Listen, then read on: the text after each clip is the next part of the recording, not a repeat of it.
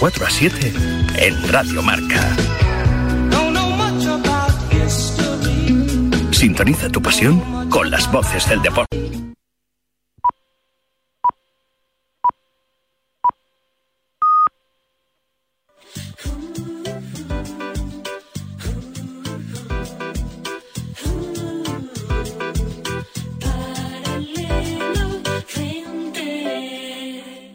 Hola amigos, bienvenidos al programa de viajes y turismo de Radio Marca. Comienza Paralelo 20.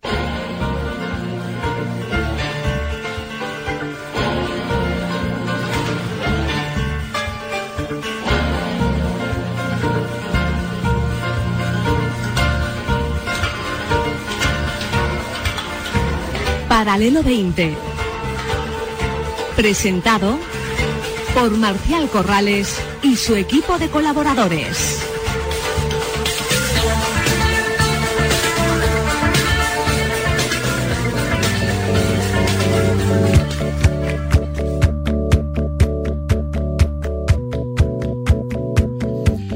Hola amigos, bienvenidos al programa de viajes y turismo de Radio Marca Paralelo 20. ¿Qué tal estáis? Un domingo más aquí en Radio Marca.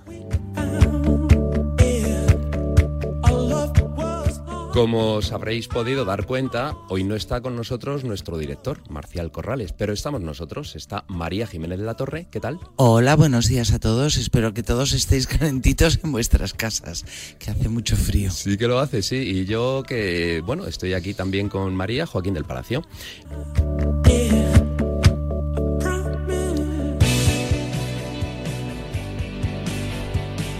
Bueno, y María, hoy vamos a dedicarle, ya que además han venido las nieves a visitarnos este fin de semana y han pintado tan bonito el país por el norte sobre todo y en las montañas de color blanco, se lo vamos a dedicar también a Nieves, ¿verdad? Sí, le vamos a dedicar el programa a Nieves, que pronto estará en su casa, pronto estará recuperada y que sabemos que es nuestra más fan oyente de este programa, con lo que Nieves te queremos muy pronto en casa y haciendo críticas del programa que siempre son para mejorar.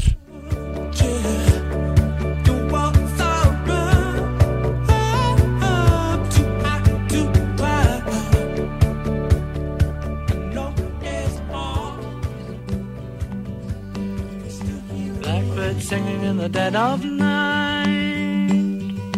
Take these broken wings and learn to fly. El grupo musical que hoy hemos seleccionado es para muchos el más grande de la historia. Hace nada más que 60 años daban sus primeros pasos, o más bien sus primeros acordes y notas. Con nombrar su primer éxito casi lo desvelamos, Love Me Do, ya que fue número uno en algunos países como Estados Unidos o Australia. En su primera versión estaba la batería Pete Best. El señor Starr se uniría poco después. Ellos abrieron las puertas de muchísimos, mm, por no decir todos los estilos posteriores del pop y el rock. Son los cuatro de Liverpool, John, Paul, George y Ringo, The Beatles. Con solo decir su nombre todo el mundo tararea interiormente alguna canción. Nuestro técnico de sonido, Luis Beamud, tiene la suya propia. Into the light of a dark black night.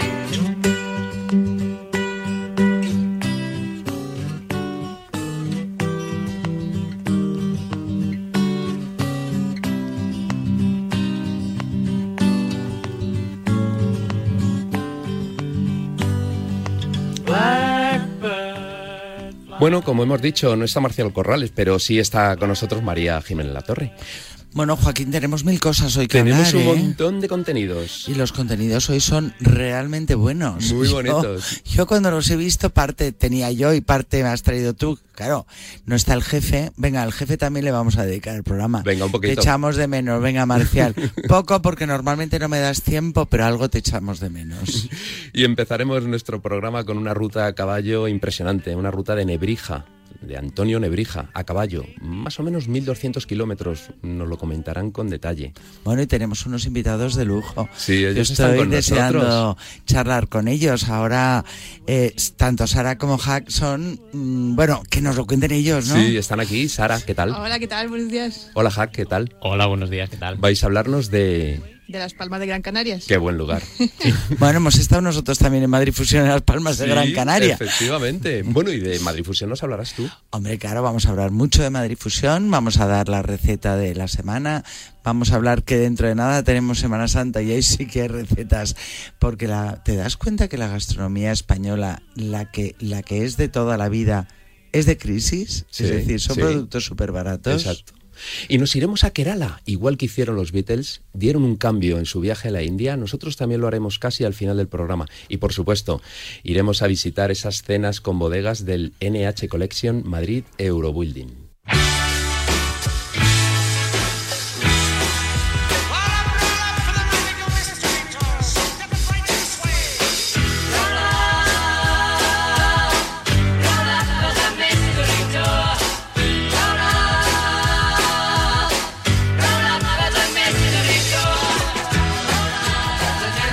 Bueno, os hablaba de una magnífica ruta a caballo, una ruta a caballo que nos deja, bueno, con la boca abierta cuando nos empiezan a explicar. ¿Y quién mejor que el propio director de esta ruta, Paco Ortiz, para explicarnos? Hola Paco, ¿qué tal estás? Muy bien, muchas gracias. Buenos días. Buenos días. Y buenos días a caballo entrando en Salamanca a través de su puente, ¿no? Sí, efectivamente, vamos a entrar eh, en Salamanca a través del puente romano, el mismo puente que atravesó hace 500 y pico de años Elio Antonio de Nebrija, dejando detrás un pueblo tranquilo de Andalucía con la finalidad de buscar la sabiduría. La sabiduría, qué cosa más bonita. Antonio de Nebrija, uno de los más importantes de la lengua castellana o lengua española, y a su vez la lengua española, una de las más importantes del mundo por todo lo que ha hecho, todo lo que se ha escrito, todos los que lo hablan, y tantas y tantas culturas que aúna, y ese Antonio de Nebrija casi a la cabeza. Qué maravilla, ¿no, Paco? sin duda. Y nosotros estamos intentando emular el viaje vital del maestro Nebrija con la finalidad de también, eh, con el símbolo del caballo como el de la palabra, unir todos los pueblos de una ruta con la finalidad de eh, hermanarlos en esta ruta de, de ecuestre que de 1.200 kilómetros. Bueno, bueno, 1200 kilómetros, María, ahí es nada. Buenos días, Paco, soy María. Buenos días, María. Bueno, Encantado de irte. Lo primero, mm, mm, me ha pare- parecido apasionante el viaje, lo único que la época, un poco de frío entrar en Salamanca, ¿no? Demasiado, y a demasiado caballo. frío. Oye, Paco, una pregunta. A ver, yo sabes que llevo la, el tema gastronómico de este programa y me parece súper interesante porque yo creo que en la gastronomía y sobre todo en nuestras raíces está eh, lo que somos. Entonces, em, en este viaje, ¿sabemos algo de lo que comía Nebrija o no?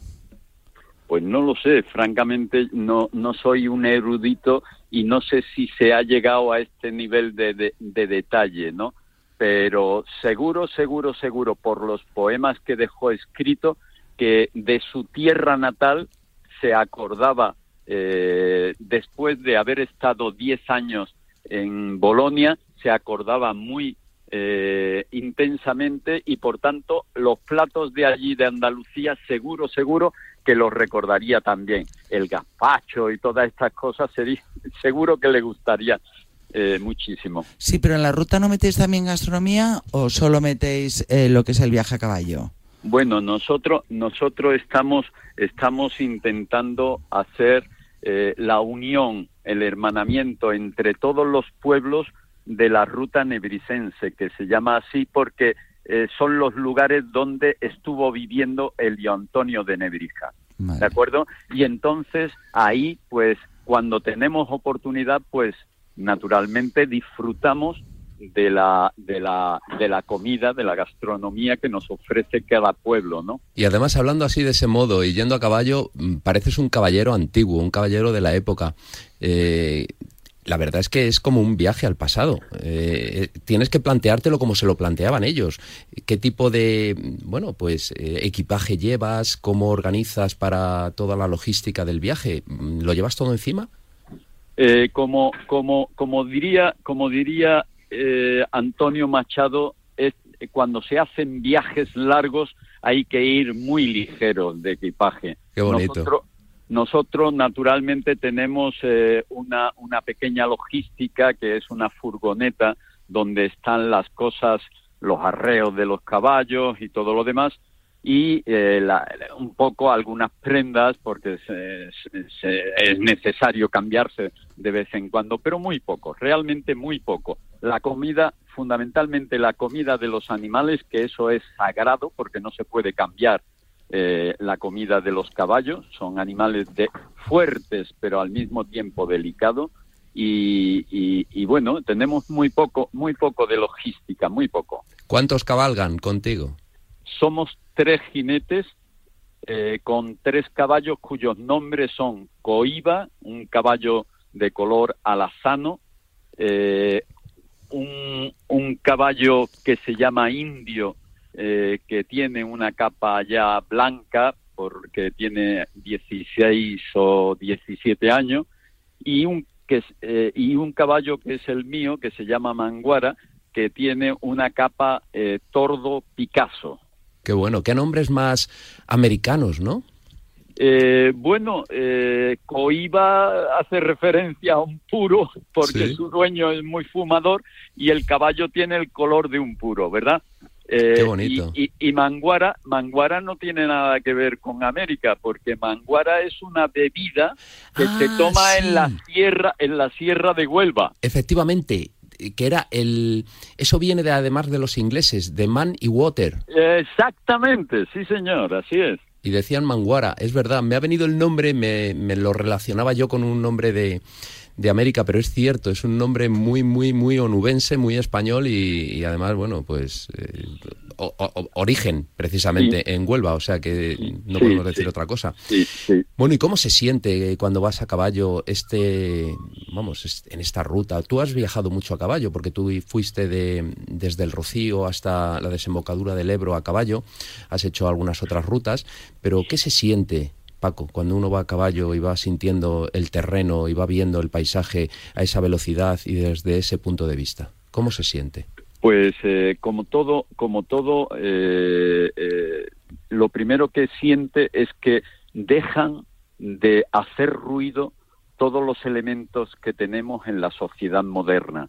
Te trasladas a otro tiempo y lo que hay es silencio, silencio para la introspección, para saber un poco eh, a un ritmo, como tú dices, eh, un tanto menos acelerado que el que nos está llevando la vida actual y por consiguiente mucho más reflexivo, ¿no? Es una, en definitiva, es un, trabajo de entrega al caballo como el otro y el caballo te, se entrega a ti.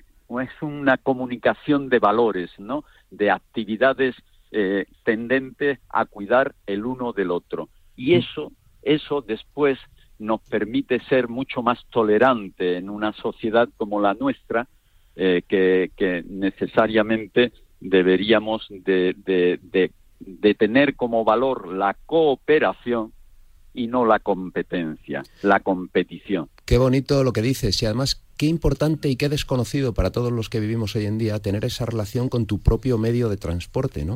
Nosotros montamos en moto, en bicicleta, en coche, en algo inanimado, en algo que no tiene pues ninguna relación directa con nosotros, pero un caballo sí la tiene. Un caballo cuando te bajas de él y le miras a los ojos sabes que él te ha llevado y él sabe que te ha llevado.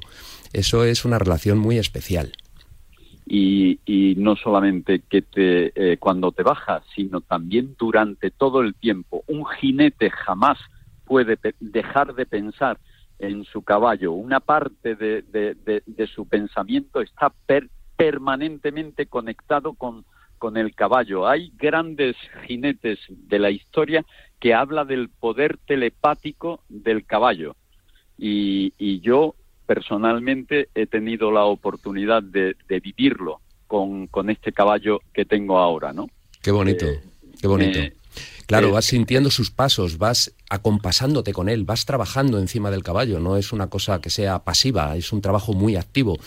Eso requiere pues también estar eh, en el mismo ritmo que el caballo y esa unión, claro, al final trasciende.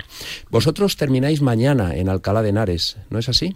Eh, no, terminamos el día el día 9, el día 9 de, de abril. Ah, queda mucho todavía. Sí, queda porque tenemos que subir a Madrigal de las Altas Torres, después a Medina del Campo, después vamos a Coca, eh, posteriormente pasaremos por Segovia, eh, Soto del Real y Alcalá de Henares.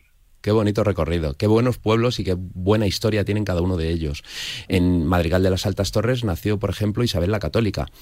En Medina del Campo se inventó la letra de cambio, aparte de que también vivió y creo que incluso eh, pues eh, tiene un palacio allí Isabel la Católica y hay algo de gastronomía, me parece, cuando llegues por allí pregunta porque creo que hay un antiguo libro que hace mucha referencia a la gastronomía de la época. Pues Luego- lo haré con mucho gusto. Luego vais a Coca, que es uno de los castillos más bonitos que existen, ¿no? Todo trabajado en, en ladrillo. Y Sí. Segovia, ¿qué vamos a decir de Segovia? Bueno, y luego cruzáis el, el sistema central a Madrid, ¿no? Y terminando, pues, en la ciudad de la universidad, ¿no? Sí, donde eh, están ahora mismo los restos mortales de Elio Antonio de Nebrija.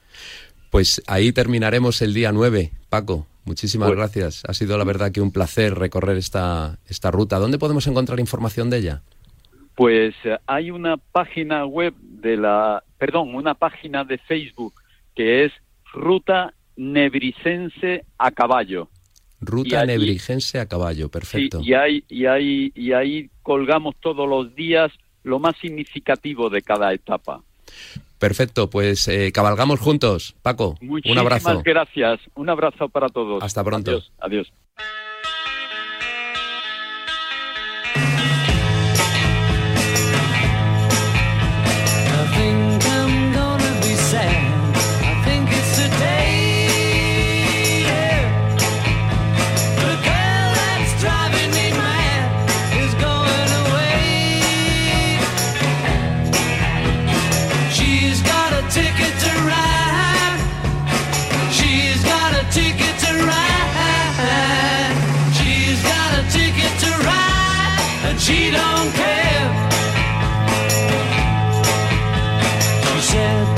Vaya ruta, ¿eh? Vaya ruta a caballo, vaya distancia.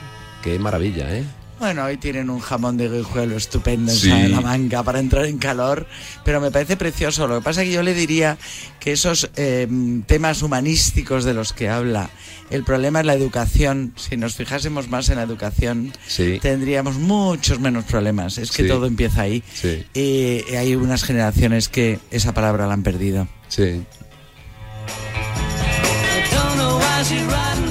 Bueno, nos vamos a continuar nuestros viajes y ahora, como os decíamos al principio, pues tenemos a- aquí con nosotros a Salta conmigo, a Sara y a Jack. ¿Qué tal?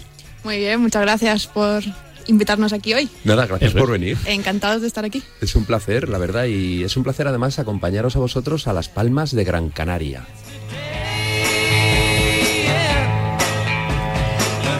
¿Qué se siente al llegar? Pues es Las Palmas de Gran Canaria, verdad, nosotros hemos estado dos veces y es, es raro porque digamos que es una de nuestras ciudades españolas favoritas, pero no muchos, mm, muchas veces como está en una isla, la gente la toma más como un punto de partida para visitar el resto de la isla, ¿no? Pero realmente tiene muchísimo que visitar la, la misma ciudad, así que es un poco un, un rincón dentro ya de lo que es la isla de, de Gran Canaria, que, que tiene muchísimo, que vamos, da para estar ahí bastante tiempo. Hemos estado dos veces y Es como una ciudad metropolitana, ¿no, Jack? Sí, lo que pasa es que lo primero que, que llama más la atención a nosotros, nosotros estuvimos un año viajando por Sudamérica hace ya bastante tiempo y la primera vez que llegamos a las Palmas de Gran Canaria nos pareció como una vieja conocida porque a pesar de ser una gran metrópolis, porque hay que reconocer que Las Palmas de Gran Canaria es una de las ciudades más grandes casi de, toda España, pues nos recordaba todas esas ciudades de Sudamérica, ciudades coloniales que habíamos visto, porque, bueno, es que es el, el origen, digamos, el, el test inicial. Bueno, Baleares, uy, perdón, Canarias y, y Cuba han estado muy, muy, muy relacionados y hay una mucha gente de Canarias marchó para Cuba y mucha gente de Cuba ha vuelto para Canarias. Y con Venezuela también. Es una conexión que además, bueno, es fácil. En el primer viaje que hizo Colón tuvo que parar en Canarias, fue su última Eso es. escala antes de tocar tierra en América, ¿no? Sí, de hecho ahí está el- la Casa Colón, una de, las, Claro. una de las visitas casi imprescindibles de las Palmas de Gran Canaria es la Casa Colón, que bueno, hay que decir que en realidad Colón no vivió nunca en No. las Palmas de Gran Canaria y es como tú dices que simplemente pasó por allí y se quedó a vivir, un, bueno, se quedó a vivir, se quedó unos días en la casa del gobernador y como bueno, el gobernador no ha pasado la historia, ha pasado sí. Colón y entonces pues es la, la casa de Colón, que en realidad son varias casas, no solo donde estaba el gobernador, sino varias alrededor, que ahora se han convertido en museo y de hecho en el interior hay una réplica del, del camarote de bueno del, del camarote del capitán de la niña donde estaba donde viajó Colón a América. Qué bonito. Y cuando llegara a Colón, supongo que vería también la playa de las canteras, ¿no? Tenía que estar muy diferente entonces. Exacto, sería muy diferente. Lo bueno de, de Las Palmas, de Las Palmas de Gran Canaria es eso también, que como hay diferentes ciudades casi dentro de la ciudad, porque es muy diferente estar en la zona de Vegeta o en las canteras o luego irte a Bandama, que tienes ahí un volcán que puedes pasar por dentro de, de la caldera del volcán. Es como... En la son- propia ciudad. Sí, y es todo en, es en la ciudad, ¿no? Realmente son como pequeña, pequeños pueblos dentro, dentro de la ciudad, todos con un carácter bastante propio y, y diferente, ¿no? Y allí hay un lugar también muy especial para ver los atardeceres, ¿no? Por ejemplo, en el Confital. Sí, en el Confital, la última vez que estuvimos, mm, además están las olas, eh, por la noche las olas, se ve el Teide al fondo, ah, porque está siempre, bueno, casi todos los atardeceres por, en Gran Canaria está el Teide. Sí, es lo que- Papateide, ¿no? Es, es lo que dicen eh, en Gran Canaria y sobre todo en Las Palmas, que el mejor mirador del Teide está en Gran Canaria, no está en Tenerife. Exacto, está en, en otras islas, es, efectivamente, así es. Una cosa, y, tam- y hay unos vientos, y hay surf, y hay eh, bueno, lo que es el, el kitesurf también allí muy importante, ¿no? Bueno, en realidad nosotros lo que hemos hecho con viento ha sido parapente. El, Ah. el kitesurf mm, hay, pero un poco menos, o por lo menos nosotros es que no nos dedicamos mucho, entonces, pero sí que hemos hecho parapente esta vez y, y la verdad es que la experiencia de flotar encima del océano viendo la isla, ah, viendo las palmas de Gran Canaria al fondo es una cosa increíble, entre los, los riscos, los acantilados el hecho de que pase la carretera por debajo, pues bueno, también le da un poco de emoción. O sea, es, es una experiencia muy chula. en las canteras sí que hay una zona surfera, ahí cerca del auditorio Alfredo, De Alfredo Kraus.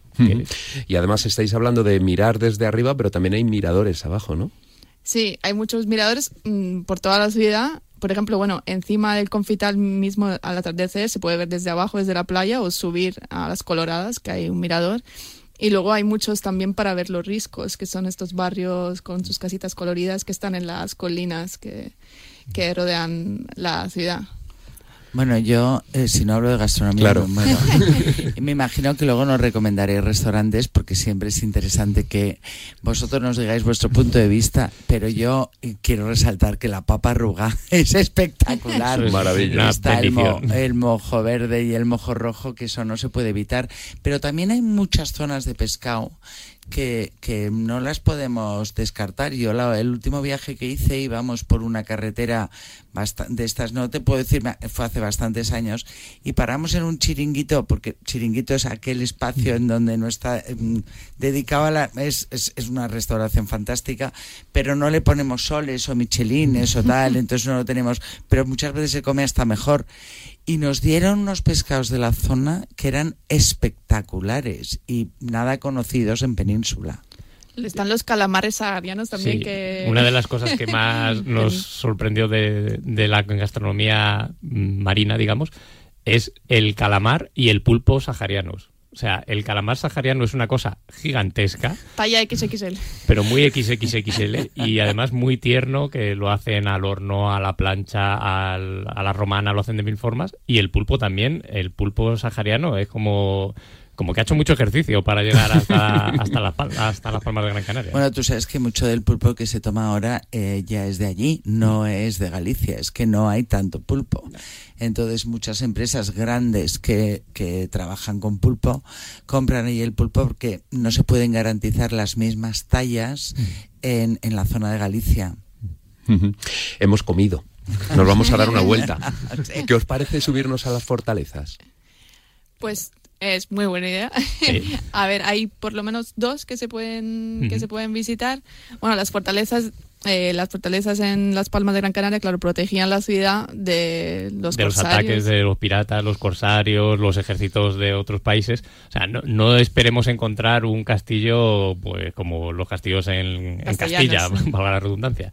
Son más bien pues eso, fortalezas que vigilan De el mar costa, claro. de costa y bueno, hay por lo menos eso, lo que dice Sara, hay un par mm, visitables que, que alguna, o sea, una de ellas de hecho está está convertida en museo y es el museo con las obras de Martín Chirino.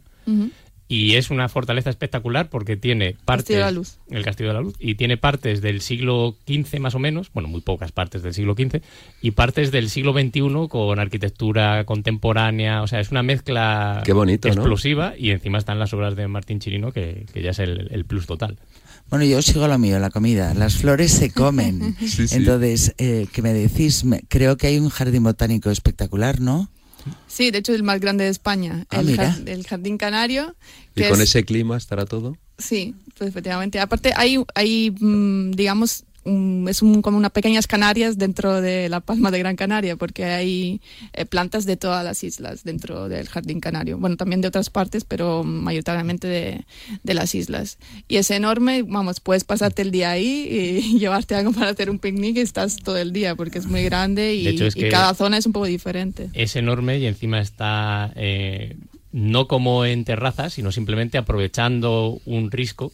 Y entonces tienes todos los pisos de, de la de las de vegetación. plantas y de la vegetación Ah, claro. de la isla. Porque Qué está bueno, por la desde altura. los Sí. pinares de alta montaña hasta pues las plantas que están al lado del mar. O sea, tienes todos los niveles y todas las plantas de, de las bueno. islas y de muchas partes del mundo. Y de ¿Cuál hecho arriba hay un restaurante y que tiene un mirador donde puedes ver todo también. ¿Y qué más? ¿Cuál fue Un restaurante, planta? María. Ya sí, bueno, ya es que ya voy a ir. Si es el más grande de España. Pero ¿cuál fue la planta que más os sorprendió? Algo que no habíais visto nunca. A ver, no haber visto, no haber visto, No te quiero decir, es que, por ejemplo, a No mí me dicen Las botan- Palmas y estoy segura que pienso en cactus. ¿Eso es verdad?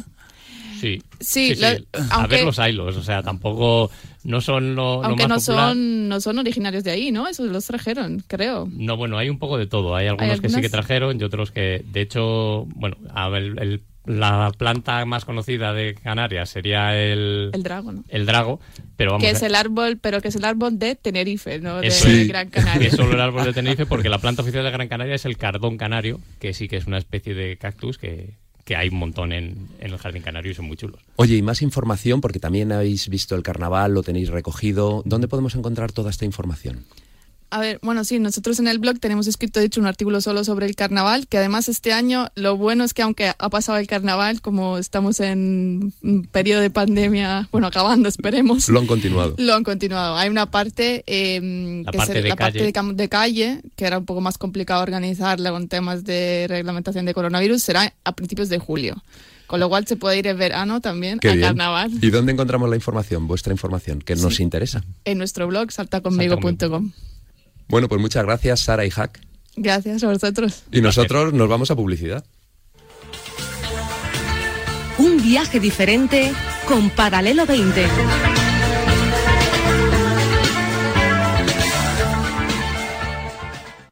Disculpa, ¿el paso a Semir? Yeah, friend. ¿Y cómo dices que te llamas? Bayern. ¡Anda, leche! Como la aspirina. Ah, que los de la aspirina son los otros. Pero te llamas como la aspirina, ¿no? Sigue con nosotros en Marcador Europeo con Felipe del Campo. Este martes, como el Villarreal y el Atlético de Madrid se imponen al Bayern y al Manchester. Este martes, Marcador Europeo con Felipe del Campo. Este martes, Radio Marca. Sintoniza tu pasión con las voces del deporte. ¿He dicho que es con Felipe del Campo? ¿Philip of the Field? Frederick Forsyth, Dan Perry, Joel Ticker. Marca te trae en exclusiva Novela Bélica, una selección con las mejores novelas contadas por los autores más prestigiosos del género, con trepidantes historias sobre heroísmo, amor, traición, espionaje y conspiraciones. Cada sábado un libro por solo 5,95 euros en tu kiosco. Solo con Marca. Ismo, ismo, ismo. ¿Cómo? Ciclismo, atletismo, olimpismo y más ismos como piragüí. Vale, vale, vale, vale. Pero sobre todo calentar los motores con fútbol y básquet y todo el deporte antes de marcador con los Pablos. Los domingos de 11 a una y media, marcador matinal con José Rodríguez. Fútbol, básquet, polideportivo y todos los ismos los domingos por la mañana en Radio Marca. Marcador matinal con José Rodríguez. Sintoniza tu pasión con las voces del deporte. Si celebras los goles de tu equipo, métele tú otro al colesterol. Oxicol con monacolina K te ayudará a mantener los niveles de colesterol sin que pasen del mediocampo. Los normales. ¿Eso ayuda a tu salud cardiovascular? Oxicol, pregunta en tu farmacia. Cuando la razón es el corazón. Tenía que ser de Kern Pharma. Marca presenta Fight Sports Max, la plataforma donde podrás ver los mejores combates. Regístrate ya y disfruta de los campeonatos mundiales de boxeo, MMA lleno de acción, kickboxing de clase mundial, WKF karate, gran sumo, torneos premium de artes marciales, contenidos exclusivos y mucho más. Entra ya en fightesports.marca.com y suscríbete. Radio Marca se emoción. Radio Marca. Paralelo 20. Comercial Corrales, María Jiménez Latorre y Joaquín del Palacio.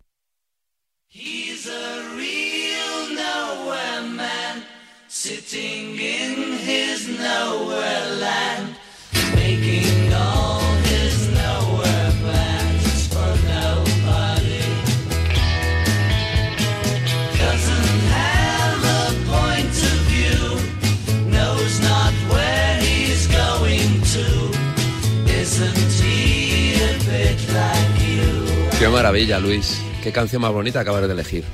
Me encanta.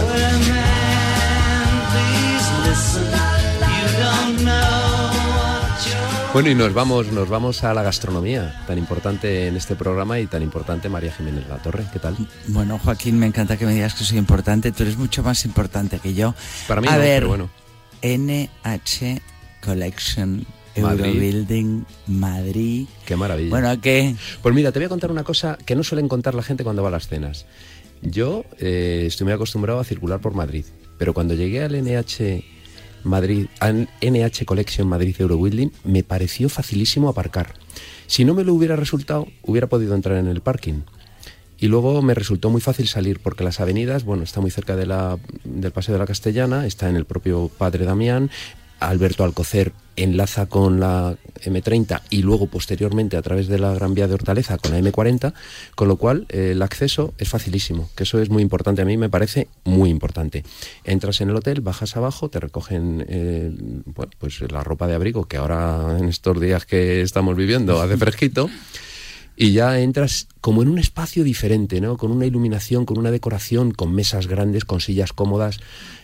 Para mí importantísimo. Bueno, cuéntame qué, qué vinos tenías, qué, qué, mm, quién, bueno, bueno, el cocinero lo conocemos, que hace un maridaje perfecto.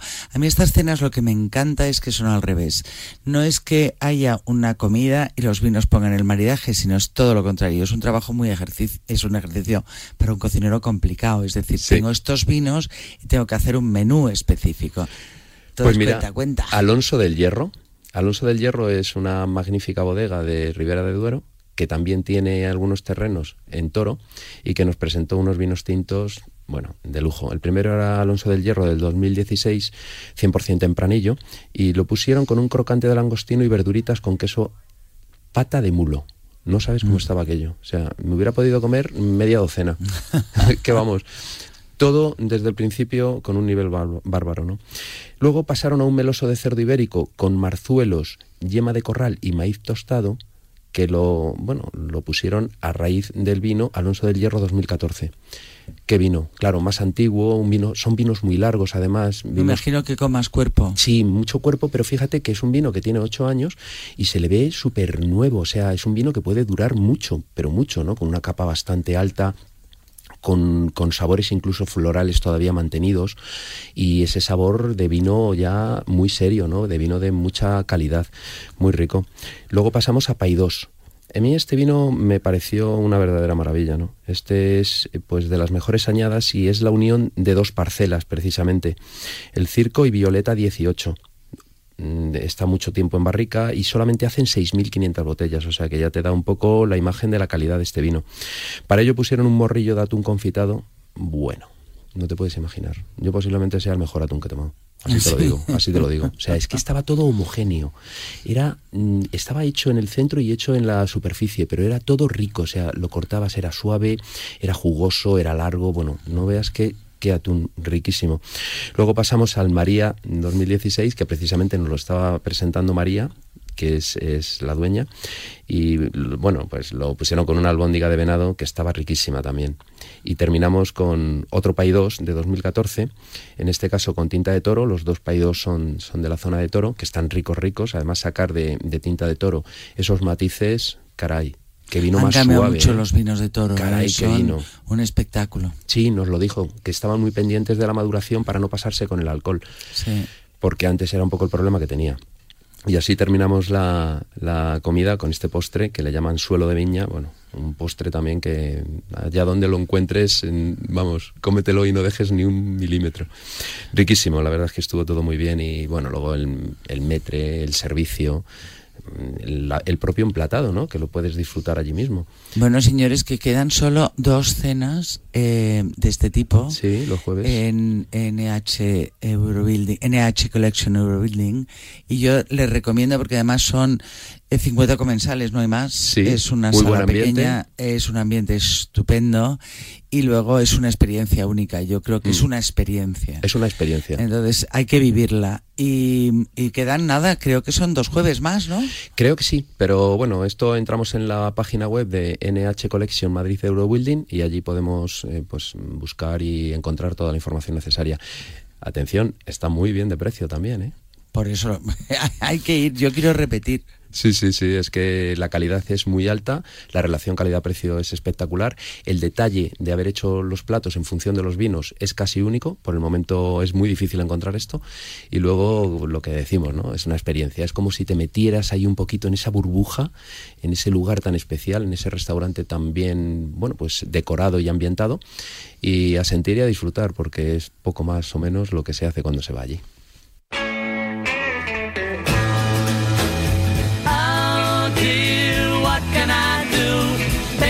In black and I'm feeling blue. Tell me, oh, what can I do? Qué buena música los Beatles, ¿eh? Bueno, a mí me encanta, lo que pasa es que a mí me pillaron muy pequeña y yo todo lo que conozco es a través de mis Sí, bueno, hermanos claro. mayores. Pero es una música que nunca pasa, ¿eh? No, nunca pasa. Nos valdría para visitar, por ejemplo, Madrid Fusión. Bueno, el otro día contaron en González Díaz una anécdota que fue muy curiosa, que había un señor en, en bueno, sabes que González Díaz presentó en Madrid Fusión junto al Corral de la Morería. Bueno, pues parece ser que un señor una noche se quedó súper hasta súper tarde con el guitarrista preguntándole, vamos, fue a ver el espectáculo, sabéis que el Corral de la Morería es un espacio súper antiguo en Madrid. Entonces, un señor que se quedó pues tiempo y tiempo y tiempo y tiempo hablando con ellos. Ellos no sabían quién era, pero un inglés muy simpático y estuvieron hablando de guitarra, tal, tal, eh, tal fue el punto, que había buen rollismo, que salieron por la mañana y ese señor se llamaba John Lennon. Vaya anécdota, ¿eh? Sí, eso es muy Bueno, es que el. Jerez en, en España tiene unas anécdotas absolutamente internacionales. Es un vino que atrae, ¿verdad? Y que Sí, desde luego. Pero bueno, vámonos a ese viaje por Madrid Fusión que hemos hecho juntos por separado. Sí. Porque es curioso cómo ha sido Madrid Fusión este año. Es decir, yo creo que han sido dos Madrid Fusión. Voy a empezar con mi receta, porque si no luego me enrollo y no me dará tiempo a hacer la receta. Eh, como no está Marcial, hoy voy a, hoy voy a explayarme. No. Pero Marcial, te quiero mucho, te lo prometo. Y a Nieves más. Entonces, em, sabéis que estamos haciendo una pequeña sección de, de recetas de crisis. Estamos viendo recetas que sean muy baratas para que podáis hacer en casa, pero sobre todo que sean fáciles y que sean asequibles. Eh, yo mm, la semana que viene me gustaría meterme con recetas de, de Semana Santa que llevo tiempo diciendo que me voy a meter, pero es que la receta de Semana Santa es barata. Pero hoy os voy a hacer unos huevos rellenos. ¡Qué bien! Los huevos rellenos son facilísimos, os voy a dar cuatro tips, es decir, necesitamos cuatro huevos cocidos. Ojo, el huevo cocido es partiendo de agua hirviendo. Cuando hierve el agua se le pone la sal para que hierva antes el agua y son 12 minutos de reloj. De ahí lo refrescamos para que no sigan cociendo. Eh, de ahí nos vamos, necesitamos una lata de atún, dos cucharaditas de mayonesa y esto es opcional, una, escuch- una cucharadita de mostaza. Yo le pongo Dijon, que me encanta. Claro. Pero eh, Dijon no es kilómetro cero. Podéis elegir una mostaza española o elegir cualquier tipo de salsa que os guste en el caso que le queráis meter una salsa. Por ejemplo, esta que hemos estado hablando de Canarias, un mojo rojo le iría genial. Sí, sí. Entonces, ¿qué hacemos? Abrimos eh, longitudinalmente los huevos, sacamos la yema. La yema la machacamos bien junto con la mayonesa, eh, la lata de atún escurrida. Había dicho lo de la latita de atún o no. Sí. Bueno, junto a la latita de atún escurrida y ponemos la salsa que más nos guste. O la mostaza o eh, nuestro mojo picón o no le ponemos nada, es decir, mayonesa, yema y, y- y- y atún es perfecto. Rellenamos los huevos, llenamos la clara del huevo que nos va a hacer de soporte y de plato para podernos comer. ¿no? Y luego yo, para decorarlo, os diría que si queréis le podéis meter algo verde, tipo pues un cebollino, y si no tenemos cebollino en casa, pues le podemos poner unas semillas de ajonjolí, que se llamaba antes ajonjolí, ahora todo el mundo lo llama sésamo, le podemos meter también unas semillas de amapola, eso lo tenéis en los herbolarios, pero bueno, eso ya sería mm, encarecer la receta, pero es por decorar. O podéis poner unas flores del campo que se, se comen todas. O nos vamos a Madrid Fusión, vemos cómo decoran allí los platos. No, yo y he aprendemos. una receta muy muy fácil porque ya no se puede competir con Madrid Fusión. Es increíble, qué nivel. ¿eh? Eh, hay un nivelazo brutal de la cocina eh, española. Yo quiero hacer un llamamiento. Eh, es una pena que este programa no sea internacional, debería de serlo. Pero eh, cuando sales de España te das cuenta que la cocina, la gastronomía española es muy desconocida y tenemos un nivel altísimo. Los aceites que ha habido este año en Madrid Fusión se te caían las Ya ves, lágrimas. de acebuche, uno de Menorca. Estaba Priego de Córdoba, También. estaba Palma de Mallorca presentando sus vinos, estaba, bueno, yo, ¿qué os voy a decir? Estaba Baena, estaba para mí uno de los mejores, eh, bueno, no sé si he dicho vinos, pues ya estoy fatal. Sí, pero bueno, vinos este también muy domingo, buenos, ¿eh? unos vinos fantásticos, pues estaban todos los vinos de Valladolid, que es una, es eh, tenía un stand que era un espectáculo. Y el Estaban, túnel del vino de Tenerife. Exacto, estaba bueno, ¿qué os voy a contar? Es que es que tenemos de todo, Mm, se puede viajar a través del mundo de la gastronomía. Es más, había mucho viaje gastronómico Sí. que a mí me ha parecido súper interesante porque muchas bodegas, por ejemplo González Díaz, que acabamos de hablar de ellos, han abierto su propio hotel. Bueno, ya que deciros en toda la zona de Rioja que hay hoteles por todos lados para poder conocer todos los viñedos. Pero es que también en la zona, por ejemplo, de Priego de Córdoba y demás, están abriendo hoteles muy interesantes para poder hacer una degustación de vino. Estaba Rosa Bañó con sus maravillosos aceites de Castillo de Canena, Ah, que también bueno. estaban, claro, es que estamos hablando de, pero vamos, a mí uno de mis, eh, que lo llevo en el corazón es Sierra de Segura, es decir, la denominación de, de origen de Sierra de Segura que está en Jaén es un espectáculo. Y te voy a decir una cosa muy curiosa. En Menorca se está plantando olivo de picual y están sacando en Pont Modorro un aceite único. Tiene unos aromas y unos sabores muy diferentes Pero al picual de Jaén. El problema es Muy que eso, eso ya lo hemos hablado antes, Mm. eh, Joaquín, en el extranjero nuestros aceites no creas que les gustan mucho porque tienen mucho sabor. Por eso hablamos muchas veces del orujo, porque es el único que no tiene sabor, por eso exportan tanto. Pero si te das cuenta, solo un 8% del consumo de aceite a nivel mundial es de aceite de oliva. Eh, digo la, la palabra genérica de todos los aceites, los refinados y los que son zumo de aceituna. Y como bien dices, la mayor parte son refinados, porque Sí. la OVE es muy potente para muchos paladares. Sí, no- pero luego vienen a España y se vuelven locos. Yo he estado con María Catway, una, una americana que quiere hacer traerse a, a extranjeros a España. Y bueno, cada, cada aceite que probaba es que era como, ¡oh! Y le decía, qué pena que, que no los probéis más. Sí, desde luego, porque, bueno, así es. eh, son aceites con mucha calidad. y- Pero bueno, había mucho más, ¿eh? Había muchísimo más. Estaban, bueno, yo me ha ¿Qué me dices del mucho. stand de Tenerife? Me, me ha sorprendido muchísimo. Además, creo que han hecho unas comidas gastronómicas espectaculares. Estuve en una. Y, y lo han montado muy bien. De maravilla. A nosotros nos dieron, a Cire Madrid, nos dieron un reconocimiento por todo el trabajo desarrollado durante la pandemia, cosa que es de agradecer. También nos, no, bueno, se nos dio producto para, para asociaciones que necesitan en estos momentos, porque hay, que ayudar a Ucrania. No nos olvidemos que seguimos teniendo un problema y serio Muy grave. con, con todo el tema de Ucrania, que ojalá eh, se, se termine de una vez. Yo también vuelvo a reiterar que por mucho que eh, pues este viernes nos bajaron 20 céntimos la gasolina Sí. o no o sí pero no pongamos el problema también en los pobres gasolineros que dicen que no ganan. Es Ya, decir con todo lo que es que tenemos un problema brutal. Entonces esos camioneros que nos traen el producto que nos lo han traído a Madrid Fusión qué, hemo- qué, mm, qué productazo hemos tenido. Creo que hemos vivido dos Madrid Fusión, tú has vivido uno más Sí, viajero. efectivamente. A través de, hemos estado con Carmen con Sí. el- y Silvia en Ibiza. Yo he hecho muchas islas. Tú has hecho las islas, eh, pero también tenías Salamanca. Sí, Salamanca, tenías, estaba Cuenca, eh, estaba Ávila, Asturias, estaba Asturias, estaba- Galicia. Bueno, estaban yo creo que todas las, Madrid. las provincias. Bueno, Madrid, ¿qué me vas a decir? ¿Cómo no mí, por estar? favor. Claro. Que yo ya sabes que Acire, Madrid y Midra somos un- una piña con lo Sí, que ahí sí, sí. estuvimos. Entonces, bueno, yo creo que em, cada vez eh, se, se potencia más el producto español Valladolid, con su concurso de tapas, con sus vinos. em, cada vez estamos más, cada vez hay más denominaciones de origen, cada vez mai- más producto. En Madrid Fusión han pasado muchas cosas al mismo tiempo. Teníamos polivalente con mucho concurso, con nuevo cocinero, desde la, desde la croqueta del Joselito hasta el mejor bocata en el bakery. Eh, bueno, ¿qué os voy a decir?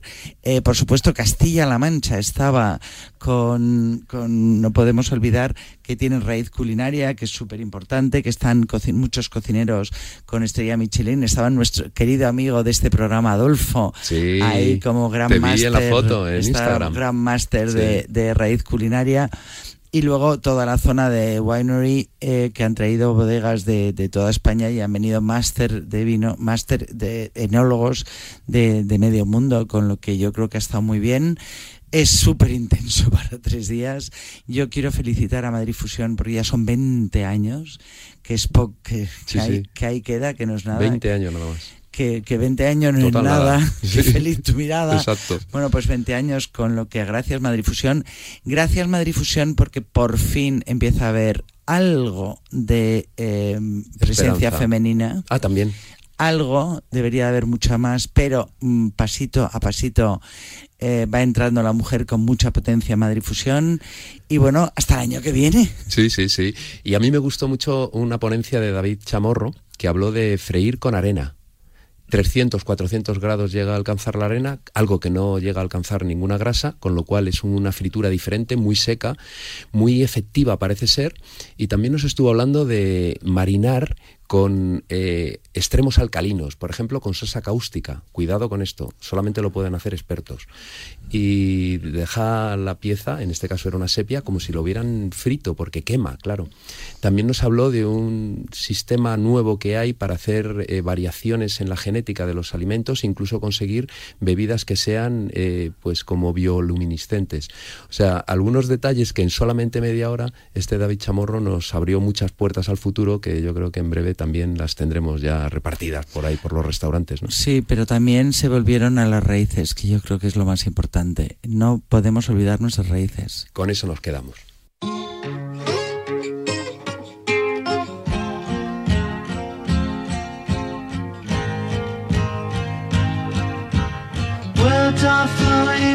Like endless rain into a paper cup. they slither wildly as they slip away across the universe. Pools of sorrow, waves of joy are drifting through my opened mind, possessing and caressing me.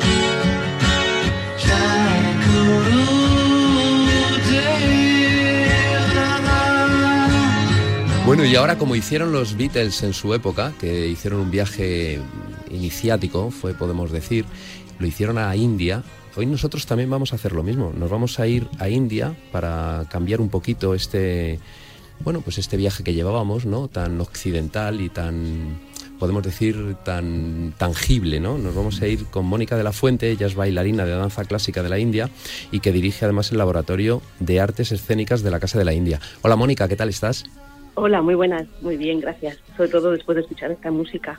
¿Qué has elegido tú, además? Sí, ¿Y me por- gusta mucho porque porque es una de las versiones que, que han hecho, eh, bueno, hicimos una exposición de los Beatles y la India por esa conexión y, y algunos artistas indios han hecho versiones de los Beatles y esa fue una de las de las que más, eh, bueno, de las primeras versiones que, que han hecho y me gusta mucho, sí. Creo que hay que cruzar el universo así.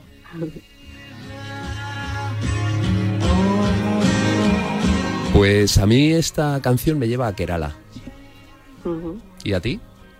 A mí también. ¿Qué encontramos También en Kerala? Sí, Kerala, fíjate, bueno, la suelen llamar eh, la tierra de los dioses, ¿no? God's own country. Creo que eso ya define que si a los dioses les gusta, pues creo que, que es por algo, ¿no? Eh, es una tierra muy rica culturalmente, es una zona tropical del sur de la India, esta Kerala está al suroeste de la India, y es la costa de Malabar. Por eso digo rica, ha sido siempre buscada porque es la zona de las especias, ¿no? La costa de las especias. Eh, ha sido visitada por muchas culturas, pero a la vez tiene una cultura autóctona muy rica, eh, de, pues eso, tanto de, artísticamente, culturalmente y de sabiduría. Claro, es una zona donde, bueno, son famosos también eh, por la tierra de los dioses, ¿no? Le llaman. Eso es. Eh, siempre, bueno, las, la- las, eh, cada zona de la India no está relacionada con, alguna historia mitológica, ¿no? Eso pasa mucho también. Y curiosamente, eh, Kerala se le considera, y ahora en agosto será, será la fiesta que celebra eh, cuando Rama vence, o sea, es como siempre vencer el bien sobre el mal o algo así, ¿no? Está asociado a, a la epopeya del Ramayana y, y parece ser que es un sitio que le gusta mucho visitar a los dioses. Quiero decir que, que en este festival, por ejemplo, sí que se recibe al dios Rama y todas las casas le reciben con, con esta fiesta, ¿no? Entonces, Qué maravilla, María, ¿eh? Lo que nos está contando Mónica. Hola Mónica, soy María. Yo, yo llevo la parte de- del comer aquí, pero me ha parecido maravilloso lo que he leído, que es, que es un festival que celebra la luz, ¿no? Eso es, celebra la luz. Por eso decía que dan la, dan la bienvenida al, al héroe Rama, eh, después de haber rescatado a Sita en Sri Lanka y demás, y le dan la bienvenida con, con, bueno, con, con luz, con hacen rangolis que serían como dibujos en el, en el suelo de flores, eh, bueno, se come muy rico, si yo sé que a ti te gusta. Eso, eso, eso, eso. Dime que se come, que era, que era lo que te iba a preguntar, por favor, Sí, por pues favor. en Kerala, sí, en Kerala eh, la alimentación es, es muy rica, eh, sobre todo con, con especias, ¿no? Y con coco. O sea, la diferencia a lo mejor de otras zonas de, de India es que se cocina con aceite de coco y con coco fresco. Entonces, todos los platos cocinados, ya sean pescado, muchas verduras, porque generalmente yo creo que hay un buen número de personas vegetarianas, pero está cocinado con un sabor picante, pero a la vez dulce del coco. Vale, pero ese picante, ¿de qué grado es? Porque yo estaba, eh, le estaba contando a Joaquín hace poco que me invitaron de Bali y que sabes que es la fiesta esta hindú por excelencia, yo creo que es su fin de año, me quedé maravillada con la belleza de las mujeres, me quedé maravillada con los trajes, es decir, yo, bueno, ahora ya no me pondría un, un traje típico de, de la India, o por qué no, pues sí me lo pondría, como se lo ponen ellas, que son maravillosos esas sedas. Pero, pero es que el primer bocado mm, directamente, el picante era salvaje. Me decían, no, este no está picante. Y digo, perdona, que no está picante. Entonces, para vosotros, ¿qué es el picante? Claro, mira, a diferencia de otras zonas de India, porque yo he viajado mucho, he vivido en diferentes zonas, en el centro es muy picante la comida, en el centro de la India, pero en, en Kerala, quizás porque tienen todo el conocimiento de la medicina ayurveda, que también tiene en cuenta el tipo de, de- de- de alimentación que tienes que tener, ¿no? Entonces, eh, realmente no es tan picante como otras zonas y puedes saborear, como yo digo, los diferentes sabores. Si saboreas el coco es porque entonces no está tan picante, porque si no es completamente fuego, ¿no? Claro. Entonces eh, es muy rica, por eso digo, en la variedad que tiene, porque está un poco inspirada en, a, a nivel tradicional o a nivel también familiar, todo ese conocimiento que se tiene de diferentes eh, hierbas o de diferentes eh, platos cocinados para diferentes, como decimos en el Ayurveda, diferentes tipologías de personas. O sea, no todo el mundo puede tomar picante, ¿no? Entonces, eh, está, está muy estudiada. Qué interesante. Oye, eso, eh, tú haces viajes a la India habitualmente y también este verano vas a hacer uno en agosto, ¿no? Eh, al que te podemos acompañar además.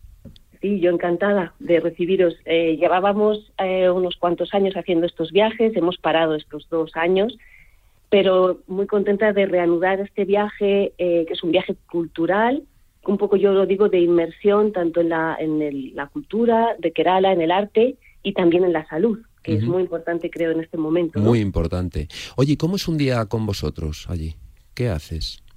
Eh, bueno, seguimos un poco, yo, la, eh, la idea de este viaje es participar de, mm, o sea, os parece, parece que cuando haces este viaje has llevado mucho más tiempo viviendo allí, porque se trata de participar en el día a día un poco de, de cuál es, eh, la, e- ecológicamente, eh, cómo funciona para ellos. Quiero decir, eh, amanece bastante temprano, a las 6 de la mañana, y con el amanecer empezamos a hacer unas clases de yoga, de respiración.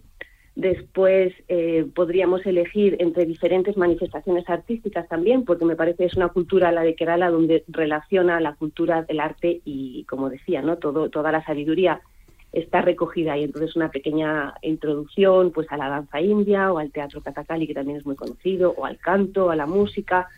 Eh, de alguna forma, convertirnos, no vamos a poder ser artistas en dos semanas, pero sí poder apreciar, ¿no? Como se dice en India, ser un buen rástica sería ser un buen público, aquel que sabe recibir esa información de manera completa, ¿no? Y para ser disfrutada. Qué interesante, Mónica, lo que nos cuentas. Oye, ¿dónde y después, podemos perdona, por las tardes, para que no se quede eso ahí, después Sí. tenemos visitas muy interesantes a toda la zona, pues tanto a palacios como templos eh, y demás. Es más, incluso una visita al, al Cabo Comorín, que es eh, la zona, es la punta sur de la India. Qué buen lugar. Donde se unen los tres océanos. Sí, exacto. Se une el, el mar, el mar Arábigo, la bahía de Bengala y el océano Índico, y entonces ves los tres colores. Y es un sitio que de, de siempre ha sido de peregrinación. Hay muchos templos y el ambiente es, es muy especial. Qué bueno. Oye, ¿dónde podemos encontrar información de, de este viaje y de todo lo que hacéis para, bueno, pues eh, por la Casa de la India y para la India? Sí, eh, la página web de Casa de la India, que es casadelaindia.org, ORG, y eh, bueno, ahí está toda la información de todas las actividades que hacemos mensuales y bueno, un apartado específico para el viaje, porque sí que sí que hay una fecha un poco pensando eh, que también salga económico, pues hasta el 30 de abril, un poco nos gustaría recibir ya esa esos, esos participantes, ¿no? Eh, también hay un correo electrónico que es info arroba casadelaindia.org, que ahí estaré encantada también bueno. de, de poder, bueno, pues si alguien tiene dudas de cómo va a funcionar y demás, estaré encantada de, de acompañar. Perfecto, Mónica, pues ha sido un placer hablar contigo y que nos traigas todas estas imágenes y estos momentos interesantes de vivencias en la India. Solo dan, hablando contigo solo da ganas de ir a la India, de sí, verdad. desde luego. Por eso, y de verdad nos está esperando y nos están esperando con muchas ganas, tienen muchas ganas de, de volver a recibir a todos, ¿no? a toda esa gente que vamos buscando sabores especiales. Pues nos vamos contigo a la, a la India, Mónica. Muchas gracias. gracias a Hasta luego.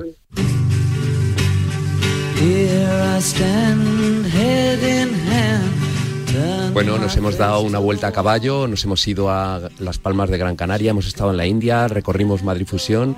Nos vamos, nos vamos. Hack, hasta luego, muchas gracias por venir. Un placer. Sara. Muchas muchísimas gracias, a vosotros. Hasta la próxima. Y María Jiménez La Torre. Nos Joaquín, vamos hasta el próximo vemos domingo. el domingo que viene. Exacto. Yo estaré en Ibiza, que lo sepas. Sí, sí, y yo Dándonos envidia. ya te lo contaré dónde estoy. Yo descansando, que de verdad lo necesito. Hasta el próximo domingo a todos, desde aquí, desde Paralelo 20. Sean felices. Hey, you've got to hide your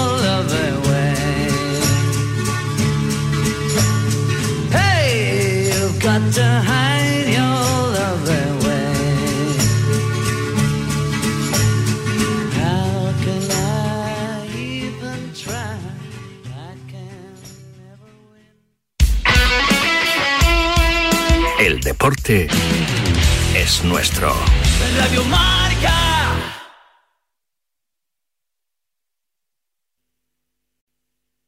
¿No se merece tu familia lo mejor? Entonces, ¿por qué no los mejores huevos? Ahora, Egglands Best están disponibles en deliciosas opciones. Huevos clásicos, de gallina libre de jaula y orgánicos de Egglands, que ofrecen un sabor más delicioso y fresco de granja que le encantará a tu familia. En comparación con los huevos ordinarios, Egglands Best contiene la mejor nutrición como 6 veces más vitamina D, 10 veces más vitamina E y el doble de omega 3 y B12. Solo Egglands Best. Mejor sabor, mejor nutrición, mejores huevos. Visita egglandsbest.com para más información. No se viene a Las Vegas por un juego, una carrera, una pelea, un partido o un equipo. Vienes para un épico previo al juego y tres días de postjuego. Vienes por el Showtime, el Go Time y 24 horas de Prime Time. Porque el juego es solo el comienzo. Las Vegas, la arena más grandiosa del mundo. Descubre más en visitlasvegas.com.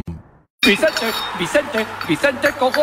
El programa de Ortega de 11 a 1 todas las mañanas en Radio Marca es como un buen almuerzo. Vicente es humor, buen rollo, compañía, cumpleaños.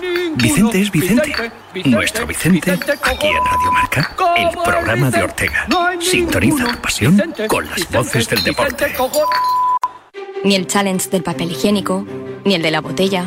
Los retos más difíciles a los que se enfrenta nuestra generación están en la vida real, como el famoso encontrar trabajo challenge o el independizarse challenge. Y aunque para superarlos necesitamos vuestro apoyo, aceptamos el reto.